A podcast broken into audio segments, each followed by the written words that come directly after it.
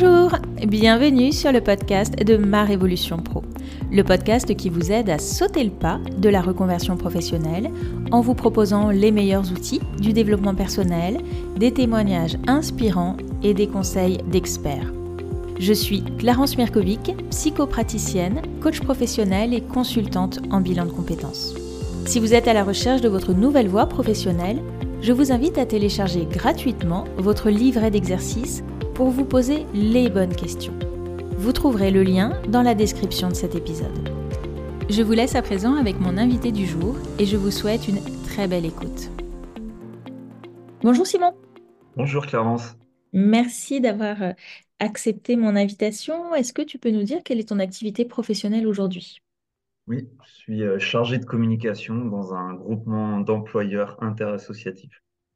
Et qu'est-ce que tu faisais euh, avant d'être dans la communication?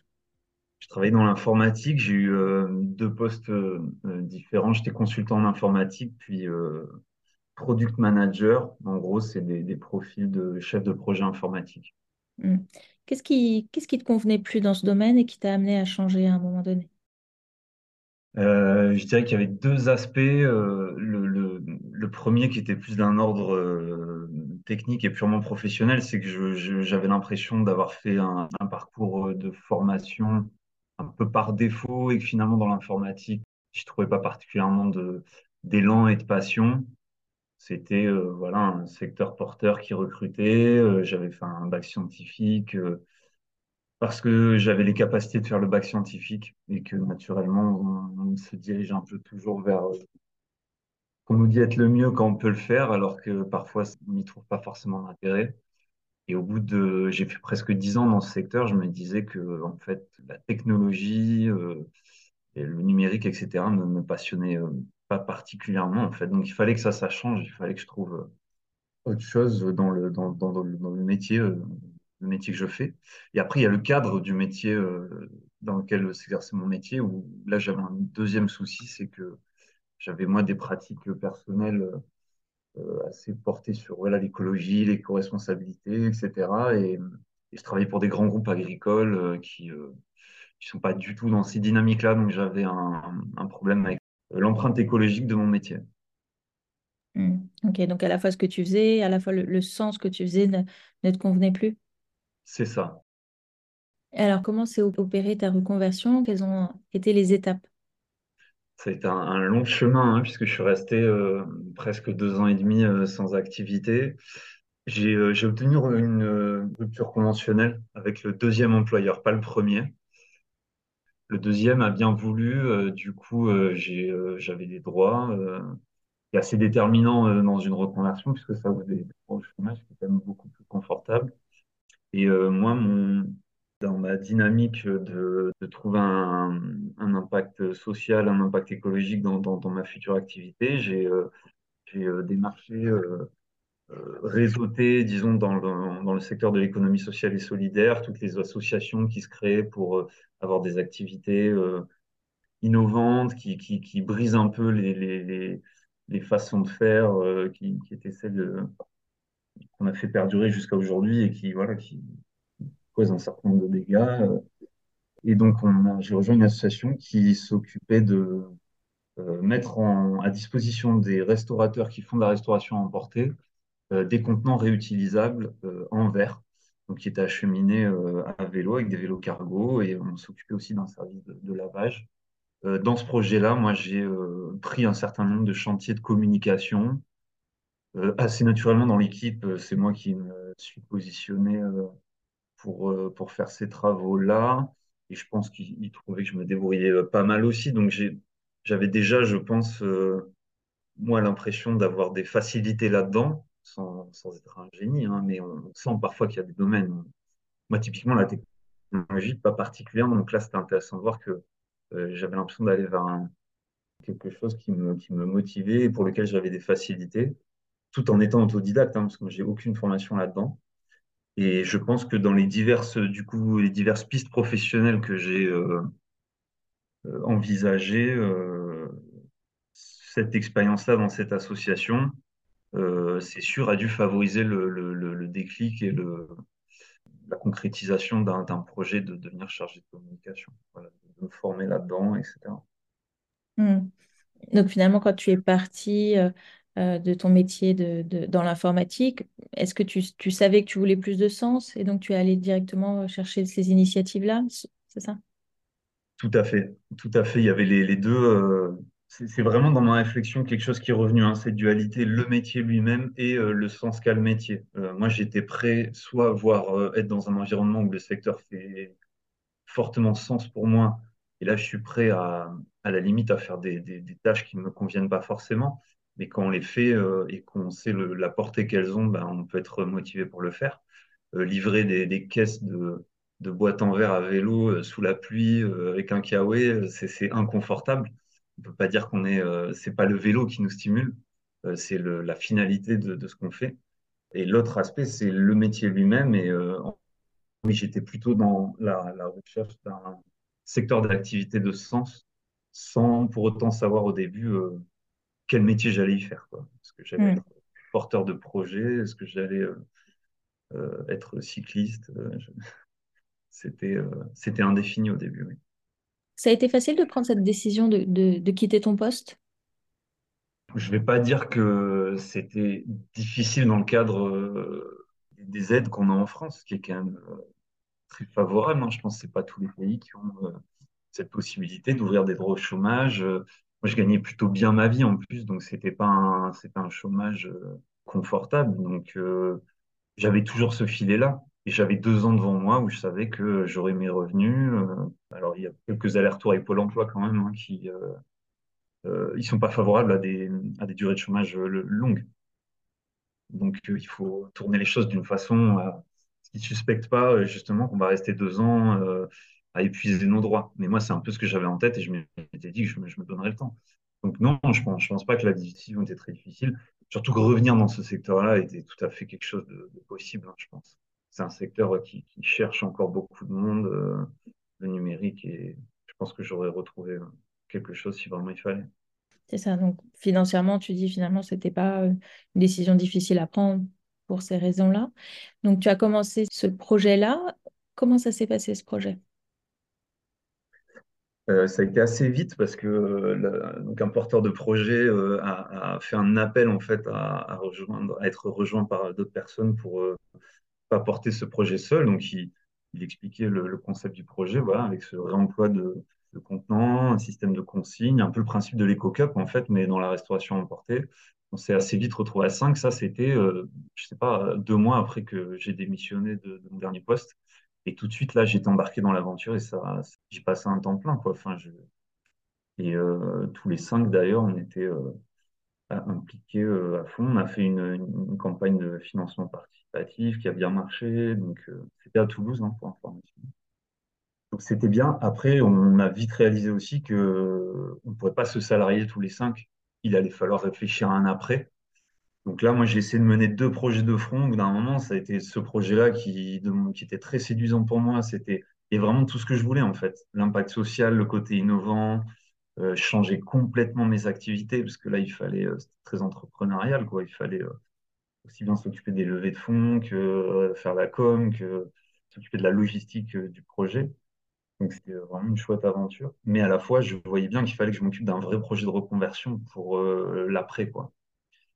Et, là, c'était plus difficile à mener, surtout qu'au bout d'un an, j'ai eu un, enfant, donc et, euh, étant au chômage, je m'en suis euh, pas mal occupé aussi. Un, des regrets, ça a été de ne pas octroyer, euh, je pense, suffisamment de temps pour un projet de reconversion, parce que je pense que ça demande du temps et il faut y passer un certain nombre d'heures si on veut que ça se concrétise. Sinon, ça reste des, des réflexions, de la mentalisation et, et des peurs et, euh, des incertitudes et on n'avance pas vraiment. Mais je pense que néanmoins, voilà, le, projet, euh, avec le, temps que j'y passé, a quand même généré un certain nombre de déclics. Voilà, ne, serait-ce que cette prise de conscience que euh, se dégager un revenu de ce type de projet-là, euh, d'entrepreneuriat social, euh, bah, c'est quelque chose de difficile. Et puis, euh, et puis voilà, cet aspect com euh, qui, je pense, qui a un peu émergé de, de cette expérience-là aussi. Hmm. Donc il y a ce projet qui était très prenant, très stimulant, dans lequel la communication s'est un peu révélée à toi. C'est ça, mais pas possible d'en vivre en fait sur le long terme. Et du coup, ensuite, tu as dû rebondir une nouvelle fois. Comment ça s'est passé? Euh, donc ma compagne a obtenu une mobilité professionnelle euh, à Limoges, euh, à la Chambre régionale de l'économie sociale et solidaire, donc un poste qui, qui lui plaisait beaucoup, qui faisait sens pour elle, pour sa carrière, etc. Donc on a fait ce choix-là de quitter Toulouse pour aller à Limoges. Et là, je repartais un peu à zéro en termes de, réseau. On n'avait pas d'attache du tout là-bas, avec la difficulté de valoriser valoriser euh, ce que j'avais fait euh, dans ce projet-là, qui est pas évident, hein, puisque c'est un peu touche à tout. Euh, dans un CV, c'est pas évident de, de positionner une ligne des lignes très, très concrètes avec des compétences en face. Et j'avais toujours pas une idée très concrète de, de, ce que je voulais faire. Quoi. Donc ça commençait à devenir inquiétant parce que ça faisait plus de deux ans que j'étais sans activité toujours dans l'incertitude. J'avais toujours pas effectué de formation, toujours un peu dans l'incertitude dans ce que devait être mon projet professionnel. Et, cette idée de, de chargé de communication, elle a émergé, je pense aussi, du fait euh, d'être un peu au pied du mur. C'est-à-dire qu'il y a un moment où il faut arrêter de rêver ses projets pro aussi.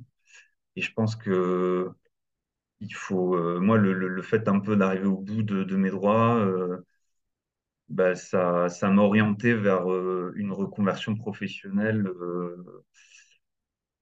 Comment dire, c'est pas facile, mais, mais où il y a de l'emploi, disons. Où je sais que j'ai une capacité, une, possibilité d'être employable relativement facilement. c'est pas la même chose si je décide de, de devenir apiculteur ou physicien ou médecin que chargé de communication. Chargé de communication, niveau d'études, rentrer sur le marché du travail et le niveau d'exigence n'est pas très élevé. Moi, j'avais quand même, euh, voilà, j'ai un bac plus 5 derrière moi, 10 ans d'expérience professionnelle, euh, c'est valorisable aussi. Du coup, je fais ce choix-là en regardant aussi les offres qui visent au national. Et là, je vois qu'il y a beaucoup de choses qui sortent en charge de communication. Je liste bien les compétences, etc. Qu'est-ce qui est nécessaire d'avoir. Je regarde ce qui existe en termes de formation à Limoges. Et là, euh, ça tombe assez bien. Il y a une formation de six mois qui démarre trois mois plus tard j'ai trois mois pour monter mon dossier et, chercher des financements. Euh, la région euh, soutient mon dossier. Euh, tout s'enchaîne assez bien.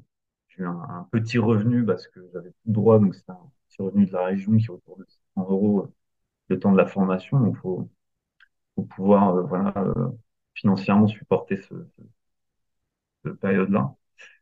Et là, ça s'est confirmé que moi, j'adorais ce qu'on m'apprenait. Je, je voyais que j'étais au bon endroit, quoi que j'avais des facilités à, comprendre ce qu'on m'enseignait. Et euh, tout de suite derrière, euh, j'ai trouvé euh, du travail dans, ce groupe d'employeurs associatif à, Limoges. Hmm. Donc aujourd'hui, est-ce que tu dirais que tu as réussi à, concilier finalement un travail qui te plaît avec un secteur qui a du sens pour toi?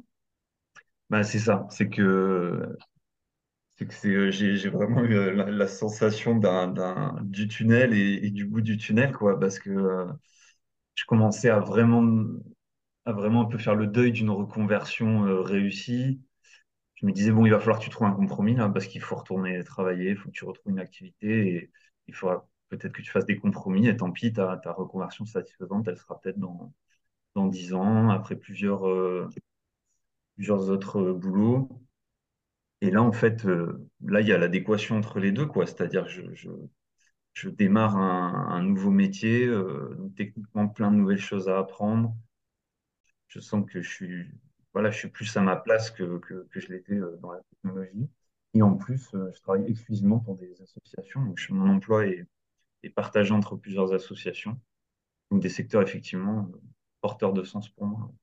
Mm. Du coup, le simple fait de ne pas être une activité lucrative, ça change complètement la dynamique en fait de, pourquoi les gens sont là, pourquoi on le fait. Enfin, les valeurs euh, des acteurs, etc., sont pas les mêmes. Les gens sont pas là pour gagner de l'argent dans l'associatif.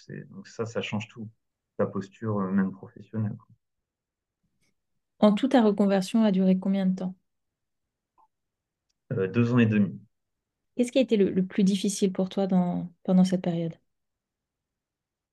Alors, je dirais moralement, c'était pas facile à vivre parce que moi, je suis quelqu'un qui mentalise beaucoup, euh, donc j'ai eu l'impression de, que la question de ce que j'allais faire de, ma vie euh, euh, m'obsédait un peu tous les jours. Et c'est un sujet récurrent avec ma compagne aussi, qui essaie de me guider. Mais après, c'est un peu de mon fait, c'est que je pense que je m'en suis pas suffisamment occupé. Je pense que si on s'occupe vraiment de sa reconversion va rencontrer des professionnels, etc., qu'on fait des enquêtes, on réalise qu'il y a des portes qu'on va fermer et d'autres qu'on va ouvrir. Et je pense que voilà. Et quand vous faites que réfléchir et que vous agissez pas, en fait, on sera un peu malheureux. Et, et moi, j'envisageais trop de voies différentes. Je me disais qu'il y avait plein de possibles parce que j'ai un niveau d'études correct et je sentais, euh, je suis en bonne capacité physique, en bonne capacité intellectuelle, donc en fait, je peux tout faire. Et euh, trop de possibles. Qui a été euh, compliqué aussi, c'est le de trouver le le bon accompagnement. Moi, j'ai démarré avec une coach pro qui prenait des séances individuelles à 60 euros de l'heure, hein, c'est un tarif d'un libéral c'est très bien, mais en fait, euh, je trouvais ça cher en fait par rapport au rythme on avançait. Pôle emploi, ils avaient à l'époque, je pense que ça existe encore, hein, un dispositif qui s'appelait Active Projet, mais qui est très euh, que moi j'ai pas trouvé, euh, j'ai pas trouvé mon compte. Et puis de toute façon, j'étais trop impliqué dans la situation en ce moment-là pour pour aller au bout de, ce dispositif-là. je pense qu'il aurait fallu que je fasse un bilan de compétences, mais je, et encore une fois, je peux pas dire que ça aurait donné des résultats. Hein. Je voyais aussi l'APEC en parallèle parce que j'ai un statut cadre. Donc en fait, j'avais plusieurs interlocuteurs et des discours parfois pas toujours, euh, pas toujours, euh, pas toujours les mêmes. Euh. Donc ça, c'est une autre difficulté. Le, je pense l'accompagnement et, finalement, je pense qu'on l'a conduit beaucoup soi-même, hein, la, reconversion. Les autres vont pas faire grand-chose pour vous. Hein. Ça, ça soit un peu d'aller enfoncer les portes. J'ai eu du mal aussi à, aller au bout de l'expérimentation, des enquêtes métiers. j'ai fait une seule PMSMP, donc une période d'immersion euh, euh, qui a un très chouette dispositif. Hein. Moi, je le, recommande vraiment. Euh, Est-ce que tu peux nous expliquer ce que c'est pour ceux qui ne connaissent pas? C'est un dispositif qui est, il faut être inscrit à Pôle Emploi pour pouvoir en bénéficier, puisque c'est Pôle Emploi qui produit une convention qui ressemble un peu à une convention de stage, où en fait vous passez une semaine ou 15 jours dans une entreprise pour observer un métier. C'est il y a vraiment cette notion d'observation, de pas prendre de risques euh, dans les manipulations. Moi, j'étais en menuiserie, par exemple, j'ai passé une semaine en menuiserie. J'avais été euh, rencontrer les compagnons du Tour de France pour euh, des, projets de formation et ils m'avaient recommandé de faire une PMSMP, ce qui était très judicieux pour le coup, parce qu'ils reçoivent, par exemple, dans ce cas précis des compagnons, énormément de personnes en reconversion qui veulent faire de la menuiserie pour fabriquer des meubles et qui se rendent compte que c'est pas du tout ça le métier de menuisier une fois qu'ils sont en entreprise et il y a beaucoup, beaucoup de désenchantement. Donc là, pour le coup, moi, ça a été euh, effectivement, euh, beaucoup euh, apporté à ma réflexion de, vivre le métier, de côtoyer un menuisier, ce qu'il fait au quotidien. Donc c'est quelque chose que je recommande et que je, je pense que j'aurais dû faire plus. C'est aussi possible aujourd'hui de le faire quand on est salarié en passant par un conseiller en évolution professionnelle. Donc voilà, aujourd'hui, c'est pas c'est plus ouvert que aux demandeurs d'emploi, mais c'est ouvert à tout le monde il faut connaître et prendre le temps de le, de le faire. Pardon. Mm. Donc tu dis ça, ça t'a beaucoup aidé, en tout cas justement pour fermer une porte aussi. Est-ce que tu disais, il y avait ce... Finalement, effectivement, hein, quand, on, euh, quand on aime le manuel, qu'on est, euh, des capacités intellectuelles qui sont très, très, très variées, on peut tout faire. Et donc parfois, le choix, euh, c'est difficile de choisir tant qu'on reste dans sa tête, mais c'est quand on se confronte au, concret, on se rend compte ce qui nous plaît, ce qui nous plaît moins, et, aussi des inconvénients de certains métiers. Tout à fait, parce qu'il y a le, y a le métier lui-même et il y a son cadre. Et typiquement, ce que j'ai entendu beaucoup chez ce menuisier-là ou d'autres, par exemple, hein, c'est qu'ils me disaient, nous, on, aime ce qu'on fait, hein, mais euh, il y a un, cadre autour de ça. Et bien, voilà, un grand groupe du BTP avec une hiérarchie, ils ont des obligations de rendement et se retrouvent vite à faire du, boulot pas très bien fini, pas très qualitatif, alors qu'ils sauraient le faire parce qu'il y a une exigence de, rapidité. Vous devez passer une matinée chez un client pour poser une porte, il faut qu'à midi, elle soit posée. Il n'y a pas de je reviens l'après-midi pour finir, euh, sinon on se fait gronder. Quoi. Donc ils sont beaucoup à travailler comme ça, dans, un peu dans la précipitation. Et, et du coup, bah, ça, c'est typiquement quelque chose qui, pour moi, euh, faisait perdre du sens euh, complètement au, métier. Quoi. Tu dis ça, c'était ce qui, est plus, ce qui était le plus difficile. Qu'est-ce qui a été le plus facile à l'inverse? J'ai pas trouvé grand-chose de facile dans la reconversion. Ben, alors, je, moi, je dirais encore une fois hein, que c'est vraiment une chance hein, d'avoir recours à des, euh, des, droits, euh, d'avoir une indemnisation euh, Pôle emploi. Ça, c'est une facilité le, temps qu'on a pour, mener cette réflexion. Je dirais, moi, j'ai pas eu de mal, euh, bah, c'est un aspect un peu technique hein, de la reconversion, mais j'ai pas eu de mal avec le côté euh, introspectif, euh, test de personnalité, analyse des, des profils, qu'est-ce qu'on aime faire, est-ce qu'on est plutôt voilà, manuel, intellectuel, etc. Ça, c'est des choses que j'arrivais assez bien à faire, là où il y a des, j'imagine, hein, des gens pas trop à l'aise pour, pour parler d'eux, pour... Donc, je pense que cette auto-analyse, elle était c'était quelque chose qui était assez facile pour moi et qui a quand même permis de, voilà, de, de concrétiser un certain nombre de, de projets professionnels. Franchement, des facilités, il n'y en a pas eu beaucoup. Hein. Je ne tire pas un bilan, euh, je dois regarder dans le rétroviseur. Pour moi, c'était une étape euh, difficile de ma vie, quand même, de ma carrière. Et quel conseil, justement, tu donnerais à des gens qui auraient aujourd'hui, qui se retrouvaient dans ta situation d'avant, un métier qui n'a pas de sens, un métier qui ne leur plaît pas et qui auraient envie de se reconvertir? Je dirais que je reviendrai hein, sur ce, côté enquête métier, euh, PMSMP. Euh, ça, pour le coup, c'est un discours qui m'a plu euh, de, Pôle emploi. C'était de, favoriser ça et je pense qu'ils ont raison. on a beaucoup d'idées reçues sur des métiers. On, se rêve un peu et dans les faits, les métiers évoluent. C'est plus. Voilà, être il y a 50 ans, c'est pas la même chose qu'aujourd'hui. Les choses évoluent. Il faut il faut vraiment aller se renseigner sur qu'est-ce que c'est en 2023 que de faire tel métier. Notamment dans le numérique, ça évolue extrêmement vite. Le métier de chargé de communication sera plus le même dans 10 ans.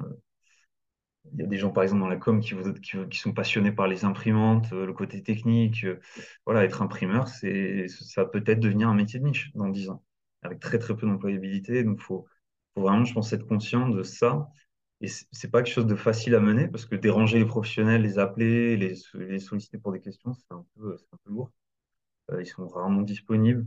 Du coup, moi, ce que je conseille, c'est de faire de l'enquête métier euh, informelle. Moi, je trouve que ça a bien marché. C'est-à-dire qu'en fait, euh, derrière la question qui peut être très banale, tu fais quoi dans la vie pour engager une conversation avec quelqu'un dans, dans, une soirée?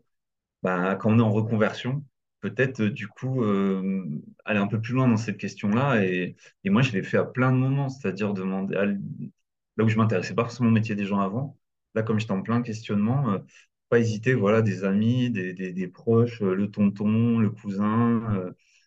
mais tu fais quoi ton quotidien? Et, ça te plaît ce que tu fais? Parce que moi je suis en plein doute voilà enfin ça et en fait on, on, découvre plein de métiers on découvre plein de choses plein de retours différents donc, euh, je pense qu'il faut voilà, pas hésiter à, faire ça. Je dirais pas trop rêver aussi euh, sa reconversion au sens euh, ça va opérer un changement de vie global. C'est-à-dire, je pense que ça, c'est une erreur que, que moi j'ai faite et que beaucoup font, c'est mon métier, ça va pas. Je vais changer de vie, en fait. C'est-à-dire que je vais devenir, je caricature, un éleveur de chèvres sur une colline et, et là, tout change. C'est-à-dire le cadre de vie, le mode de vie, euh, comme si voilà, la reconversion professionnelle devait être le, canal qui va tout bouleverser. C'est pas impossible. Hein. Il y a des gens, euh, moi je suis pas assez, euh, pas assez courageux, j'aime pas assez le risque pour, pour, faire ce genre de projet, mais il y a des gens pour qui ça réussit très bien. Je dis pas qu'il faut pas le faire, mais si c'est trop un rêve et que on n'a quand même pas des, des pistes très concrètes pour le réaliser, un plan de formation, c'est quoi l'échéance, à quel moment je gagne ma vie, ça peut aussi euh, devenir un désenchantement et quelque chose qui ne se réalise pas. Et... Donc voilà, je pense pas trop, euh, pas trop mettre d'enjeu non plus dessus. Je pense qu'il faut euh, accepter que ce sera toujours. Il y a des compromis, quoi. Que par exemple, on peut trouver du sens, mais un métier qui ne nous plaît pas forcément. Je vais peut-être devenir, j'en sais rien. Voilà, un métier qui ne me passionne pas forcément, mais si je le fais pour une entreprise qui, a beaucoup de sens pour moi, ben, je me dis, c'est déjà une étape. Et peut-être que dans dix ans, euh, je ferai évoluer mes compétences professionnelles pour aller vers un métier qui me plaît encore plus. Mais accepter le pas à pas, en fait. Ce n'est pas un, grand virage. Parce que j'entends beaucoup de gens euh, voilà, qui sont pas très bien dans leur boulot dire il euh, faut changer de vie, je vais changer de boulot, ça va tout révolutionner, puis qui en fait passent jamais à l'acte. Parce que le projet est peut-être un peu trop. un rêve, justement, un peu trop abstrait. Quoi. Mmh. ça, tout à fait juste. Qu'est-ce qui te plaît le plus aujourd'hui dans ton métier?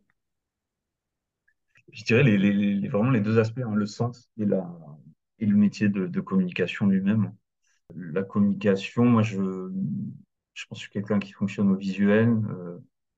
le fait de travailler sur des, du graphique, d'être dans le, dans le créatif aussi, c'est-à-dire qu'on part d'une page blanche et on, on a en fait presque toutes les possibilités de, de, création quand on réalise un visuel. Euh, donc ça, c'est chouette, quoi, cette liberté créative. J'ai euh, là, euh, spécifiquement dans le poste que j'ai, il y a, y a le temps pour la qualité, et ça, c'est quelque chose que je, retrouvais dans très très peu de métiers. Quand je faisais mes enquêtes, je parlais des menuisiers. Moi, je pense que c'est grand drame du, du milieu professionnel aujourd'hui, c'est cette exigence du rendement qui fait que le terme qualité, pour moi, c'est pas un gros mot. Hein. C'est euh, pas que ISO 9001. La qualité, c'est euh, c'est juste pouvoir aller au bout de son travail et, euh, et, être fier de ce qu'on a réalisé. Et ça, c'est quelque chose qui est, difficile, je trouve, à trouver aujourd'hui, peu importe le, secteur d'activité où on est. Et, et là, j'ai l'impression voilà, d'avoir le temps pour ça, puisque, encore une fois, cette dynamique, la dynamique de travail en association est, pas sur une exigence de, rendement, forcément. Ça ne veut pas dire que, que, c'est à la cool. Hein. Mais en tout cas, voilà, j'ai le temps pour aller au bout de, ce que j'ai envie de faire. Il y a des allers-retours, euh, je revois ma copie, je, refais mon visuel. Ça, pour moi, c'est important. Et euh, après, la diversité, euh, il y, a plein de projets possibles en commun, réseaux sociaux, vidéos, photos. c'est riche intellectuellement. Moi, enfin, intellectuellement, je me sens pas du tout limité par rapport à, ce que je faisais avant. Il y, a plein de possibilités, de, plein d'axes de progrès dans la com, notamment avec la numérisation. Et euh, donc, euh, ouais, pour moi, c'est riche, quoi. Qu'est-ce que tu te dis aujourd'hui quand tu regardes justement en arrière, quand tu regardes le parcours que tu as fait ces dernières années? Bah, je, comme je disais tout à l'heure, hein, j'ai un peu eu un sentiment de, tunnel et de bout du tunnel, quoi. C'est-à-dire que c'était euh, c'était pas un, cheminement qui allait vers une amélioration. J'avais plutôt l'impression de, de toujours être dans le même tourbillon, de ressasser les mêmes questions, qu'il n'y avait pas beaucoup de choses qui se décantaient. Alors qu'en fait, si, quand même un petit peu, des petites choses qui, ont quand même mené vers euh, un projet de, reconversion qui s'est concrétisé. Mais euh, je dirais, euh, être quand même une période difficile. Et euh, je ne vendrai pas la, reconversion. si les gens me posaient la question, je ne leur vendrai pas quelque chose de, simple et, de systématique. C'est un discours qu'on entend beaucoup aussi Pôle emploi, notamment chez les accompagnants, comme si euh, tout le monde avait plusieurs vies professionnelles dans une vie et que la reconversion, c'était quelque chose qui était très courant, etc. Sauf que oui, c'est peut-être courant, mais euh, ça, demande de s'y employer c'est pas du tout quelque chose de facile. Je pense à des gens notamment qui ont des contraintes financières. Quand vous assumez les revenus principaux de votre foyer, euh, bah, on ne peut pas rêver à n'importe quoi. Il faut, il faut, il faut à la fois mener ce projet-là tout en, assurant quand même des revenus.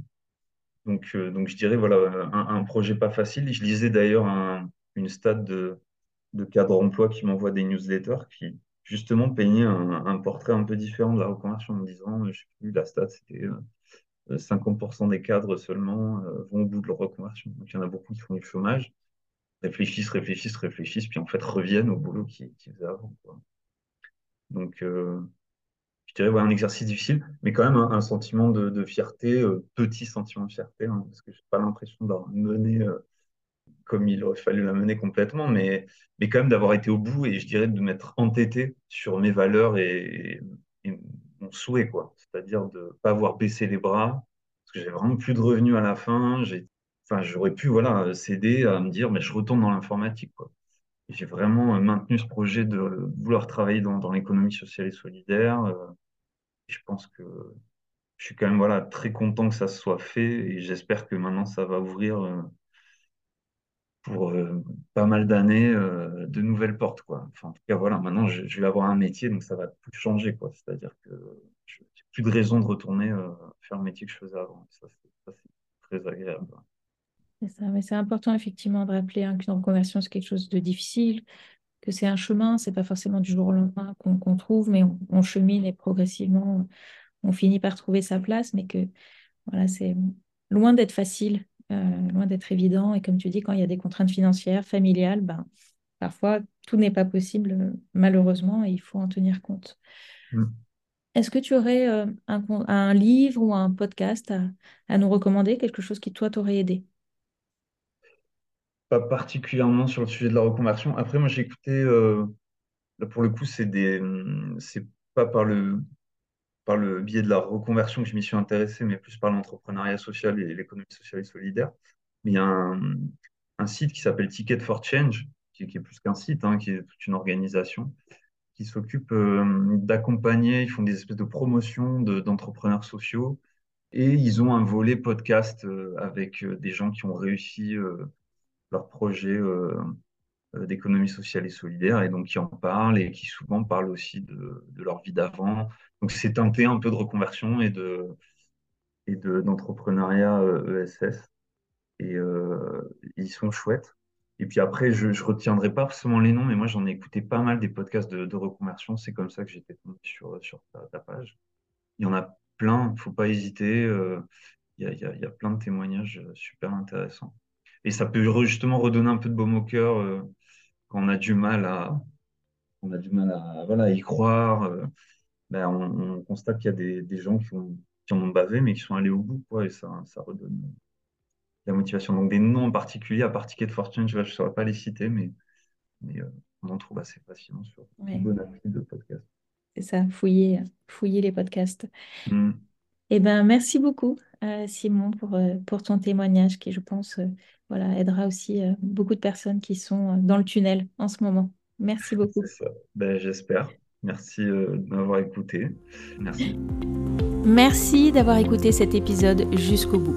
Si ce podcast vous plaît, je vous remercie de bien vouloir lui laisser une note 5 étoiles ainsi qu'un commentaire sur votre plateforme d'écoute préférée. Cela permettra à d'autres de le découvrir. Et si vous souhaitez en savoir plus sur le bilan de compétences, vous pouvez prendre rendez-vous pour un entretien gratuit et sans engagement en cliquant sur le lien dans la description de cet épisode.